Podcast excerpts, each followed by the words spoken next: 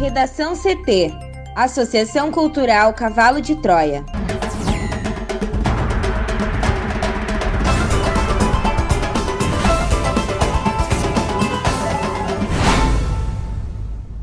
Agora, no Redação CT. Postos de saúde de Porto Alegre registram filas em dia de volta da aplicação da segunda dose da Coronavac. Câmara aprova texto base de projeto que revoga a Lei de Segurança Nacional. Taish diz na CPI da Covid que saiu do governo por falta de autonomia. Juíza nega pedido de entidades e mantém aulas presenciais liberadas no Rio Grande do Sul.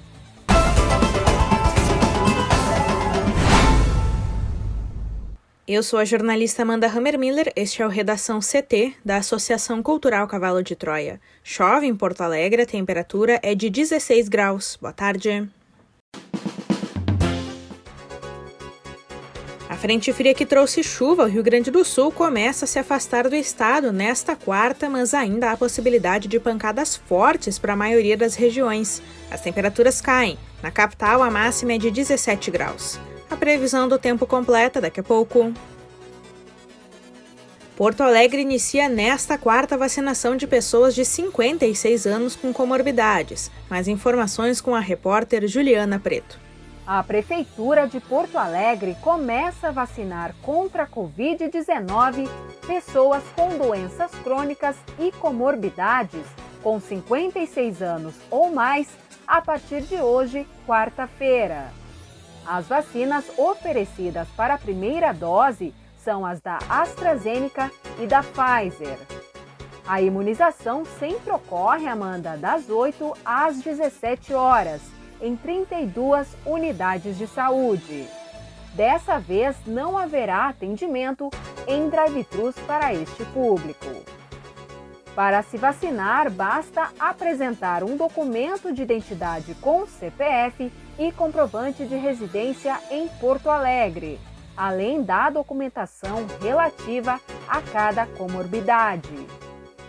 Segundo a Secretaria Municipal da Saúde, Amanda, serão aceitos atestados médicos, original e cópia, descrevendo o problema de saúde e receitas com medicamentos de uso contínuo como para hipertensão, diabetes, doença pulmonar obstrutiva crônica ou asma.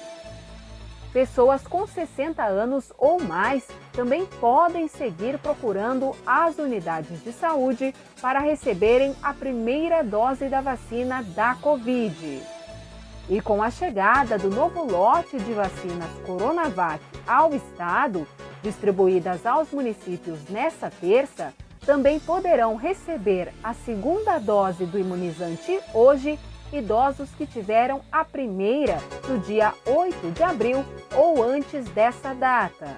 Para finalizar, Amanda, serão vacinados com a primeira dose os portadores das seguintes comorbidades: diabetes, pneumopatias crônicas, hipertensão arterial, doenças cardiovasculares, doença cerebrovascular, doença renal crônica, imunossuprimidos, hemoglobinopatias graves, obesidade mórbida, cirrose hepática, pessoas com síndrome de Down maiores de 18 anos, gestantes e puérperas com alguma comorbidade e maiores de 18 anos e pessoas com deficiência permanente cadastradas no Programa de Benefício de Prestação Continuada de 55 a 59 anos. Postos de saúde de Porto Alegre registram filas em dia de volta da aplicação da segunda dose da Coronavac. Thaís Uchoa. Os quatro pontos de vacinação que estão aplicando a segunda dose da Coronavac em Porto Alegre registraram filas enormes na manhã desta quarta-feira. No posto de saúde Santa Marta, no centro da cidade, a fila chegava a dar três voltas na quadra. Hoje foi retomada a vacinação da segunda dose da Coronavac para pessoas que estavam com a imunização atrasada. Nesta etapa, serão vacinadas contra a Covid-19 exclusivamente pessoas com mais de 60 anos, profissionais de saúde e de apoio que receberam a primeira dose no dia 8 de abril ou antes. As demais serão contempladas quando chegarem novos lotes de vacinas. Segundo a Prefeitura da capital, o movimento já era esperado. Porto Alegre recebeu 4.890 doses da Coronavac na última entrega. A aplicação da segunda dose da Coronavac acontece no drive-thru do estacionamento da PUC e nas unidades de saúde IAPI, Santa Marta e Camacuã. Segundo a Prefeitura, a quantidade de vacinas não é suficiente para pulverizar em várias unidades. No Santa Marta, a EPTC precisou orientar o trânsito e colocar cones e cavaletes delimitando a fila e a passagem de veículos, já que as pessoas invadiam as ruas. No drive-thru, a fila às 6 horas da manhã era de mais de 100 veículos. A vacinação abriu às 9 horas. Em entrevista à Rádio Gaúcha, a diretora de atenção primária da Secretaria de Saúde de Porto Alegre, Luciane Beiró, orientou que quem tem a intenção de ainda sair de casa em busca da segunda dose da vacina Coronavac não vá. Para o Redação CT, Thaís Uchoa. Câmara aprova texto base de projeto que revoga a Lei de Segurança Nacional. A Câmara dos Deputados aprovou na noite desta terça-feira o texto base de um projeto de lei que revoga a Lei de Segurança Nacional e acrescenta no Código Penal vários crimes contra o Estado Democrático de Direito. Uma vez concluída a votação dos destaques, o texto vai ao Senado. Os deputados analisam agora, Amanda, os destaques apresentados pelos partidos ao substitutivo da deputada Margarete Coelho, que cria um novo título no Código para tipificar 10 crimes em cinco capítulos. Entre eles, os crimes de interrupção de processo eleitoral, fake news nas eleições e atentado a direito de manifestação. Assim, por exemplo, no capítulo dos crimes contra a cidadania, fica proibido impedir, com violência ou ameaça grave, o exercício pacífico e livre de manifestação de partidos políticos, movimentos sociais, sindicatos, órgãos de classe ou demais grupos políticos, associativos, étnicos, culturais ou religiosos. A pena é de 1 a 4 anos de reclusão, mas aumenta para 2 a 8 anos se da repressão resultar lesão corporal grave. No caso de morte, vai para 4 a 12 anos. O texto aprovado tipifica crimes como o de insurreição, esse crime será caracterizado como impedir ou restringir, com emprego de grave ameaça ou violência, o exercício de qualquer dos poderes legitimamente constituídos ou do Ministério Público, ou tentar alterar a ordem constitucional democrática. A pena prevista é de 4 a 8 anos de reclusão. O texto diz ainda que não constitui crime a manifestação crítica aos poderes constituídos, nem a reivindicação de direitos e garantias constitucionais por meio de passeatas, reuniões, greves ou qualquer outra forma de manifestação política com propósitos sociais. Para o Redação CT, Juliana Preto. O ex-ministro da Saúde, Nelson Teich, afirmou em sua fala inicial nesta quarta-feira, na CPI da Covid, que deixou o governo ao perceber que não teria autonomia no cargo. Ele declarou que foi pressionado a estender a utilização do medicamento cloroquina a pacientes com casos leves e moderados de Covid-19. Taixa afirmou que sua convicção pessoal era de que não havia evidência para liberá-lo, mas havia uma visão diferente por parte do presidente. Ele afirmou que não autorizou a fabricação e nem a distribuição da cloroquina.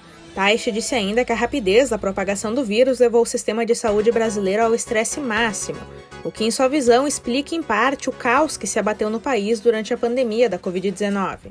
O ex-titular da pasta afirmou que, entre suas ações durante os 29 dias que ocupou o cargo de ministro, trouxe ao país o estudo da vacina de Oxford e iniciou abordagens com a empresa Moderna, outra fabricante de imunizante.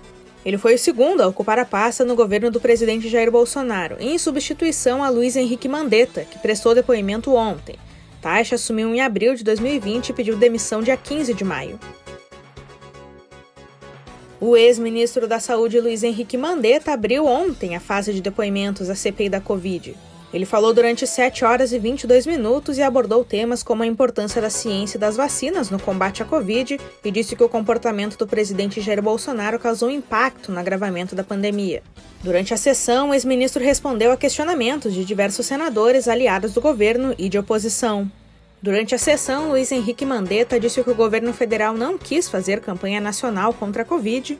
Também citou uma minuta de decreto presidencial que propôs que a Anvisa alterasse a bula da cloroquina para que o remédio fosse recomendado contra a Covid e que Bolsonaro foi alertado sobre a gravidade da pandemia. Ele também disse que o presidente tinha um assessoramento paralelo sobre as medidas a serem adotadas e que a postura do presidente da República causou impacto no cenário da pandemia. Luiz Henrique Mandetta disse ainda que a saída da pandemia é a vacinação da população.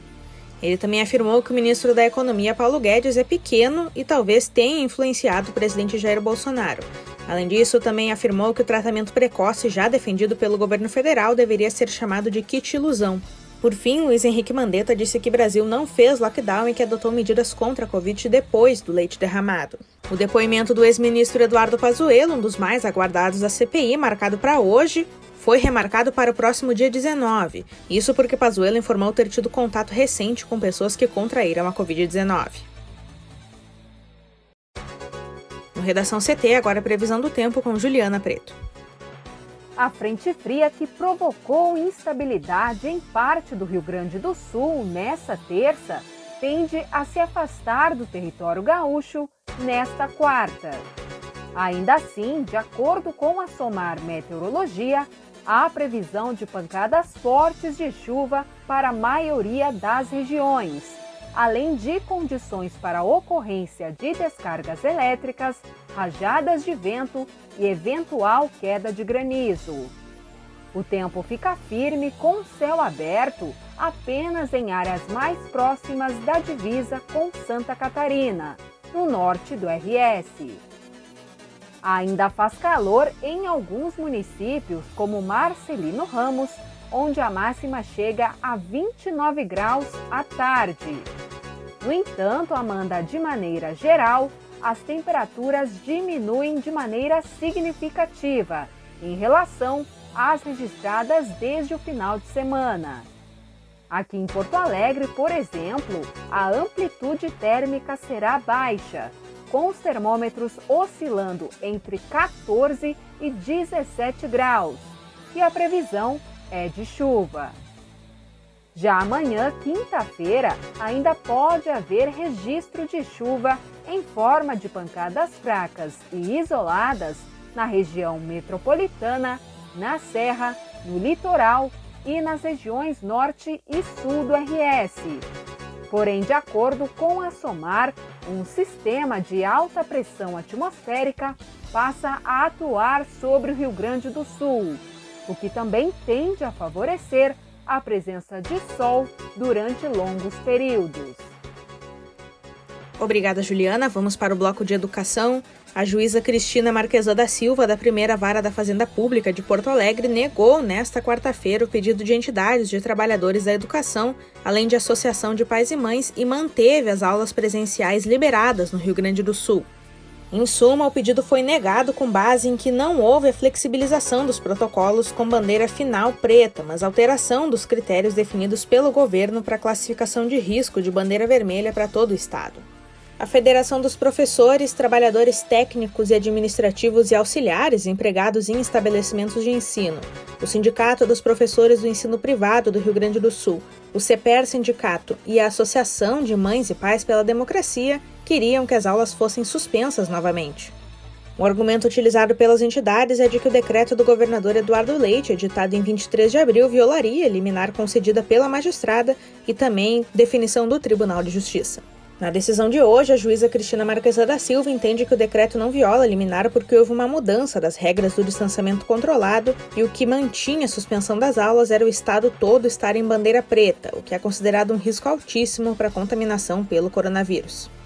A assessoria de imprensa do CPR Sindicato informa que o Sindicato dos Professores Estaduais está analisando a decisão e ressalta que ainda cabe a manifestação durante o processo. Por isso, a entidade vai estudar as medidas judiciais cabíveis e aguarda por uma segunda audiência de conciliação marcada para as duas e meia da tarde desta quarta-feira, em busca da melhor forma de retomada das aulas presenciais no Estado. Já o advogado Júlio Sá, que representa a Associação de Mães e Pais pela Democracia, diz que a magistrada ainda não analisou o mérito do pedido das entidades, ou seja, o objetivo da decisão.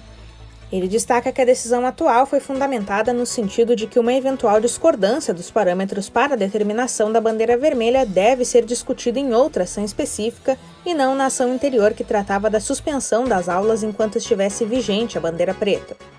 Segundo o advogado, tudo isso se houver o interesse das entidades. Ele ressalta ainda que, em relação a uma ação ajuizada pelo Sindicato dos Municipários de Porto Alegre, que é uma ação nova, a juíza preferiu se manifestar sobre o pedido de suspensão das aulas somente após o Executivo Municipal se manifestar em oitiva. A retomada das aulas presenciais no Rio Grande do Sul foi suspensa por decisão judicial em 28 de fevereiro pela magistrada. No dia 23 de março, o governo do estado colocou a educação como atividade essencial para poder liberar as aulas. No entanto, outra decisão judicial manteve essa suspensão. Já em 23 de abril, a educação passou para a chamada cogestão, como mais uma tentativa de retomada das atividades presenciais e dessa vez, através da quarta Câmara do TJ, houve nova decisão contrária ao governo. No dia 27 de abril, então, o governo gaúcho passou todo o estado para a bandeira vermelha, liberando assim todos os níveis de educação, não só a educação infantil e primeiro e segundo anos do ensino fundamental. O mérito da ação movida pelas entidades ainda será julgado. O candidato que quiser pedir isenção da taxa de inscrição no Exame Nacional do Ensino Médio, o Enem, neste ano deve inscrever entre 17 e 28 de maio. As datas foram divulgadas em edital publicado na segunda-feira no Diário Oficial da União pelo INEP.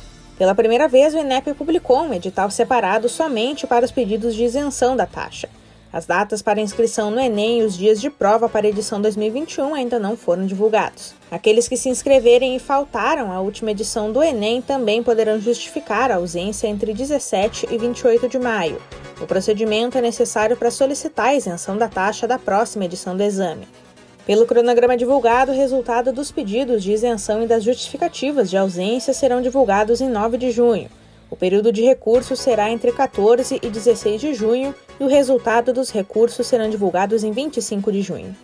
O INEP alerta que mesmo aqueles que tiveram a isenção concedida precisam realizar nova inscrição no Enem quando forem abertas em data ainda a ser divulgada. Os critérios para pedir isenção na taxa de inscrição são os seguintes: estar cursando a última série do ensino médio em 2021 em qualquer modalidade de ensino em escola da rede pública, ter cursado todo o ensino médio em escola da rede pública ou ser bolsista integral na rede privada, além de ter renda per capita igual ou inferior a um salário mínimo e meio, ou declarar situação de vulnerabilidade socioeconômica por ser membro de família de baixa renda e que esteja inscrito no cadastro único para programas sociais do governo federal, desde que informe o seu número de identificação social único e válido. Confira a charge de hoje de Guilherme Peroto no nosso portal redacão.cavalodetroia.org.br. Redação CT. Apresentação Amanda Hammermiller. Colaboração Juliana Preto e Thaís Uchoa. Uma produção da Associação Cultural Cavalo de Troia com apoio da Fundação Laro Campos e Marielle Franco. Próxima edição amanhã. Boa tarde.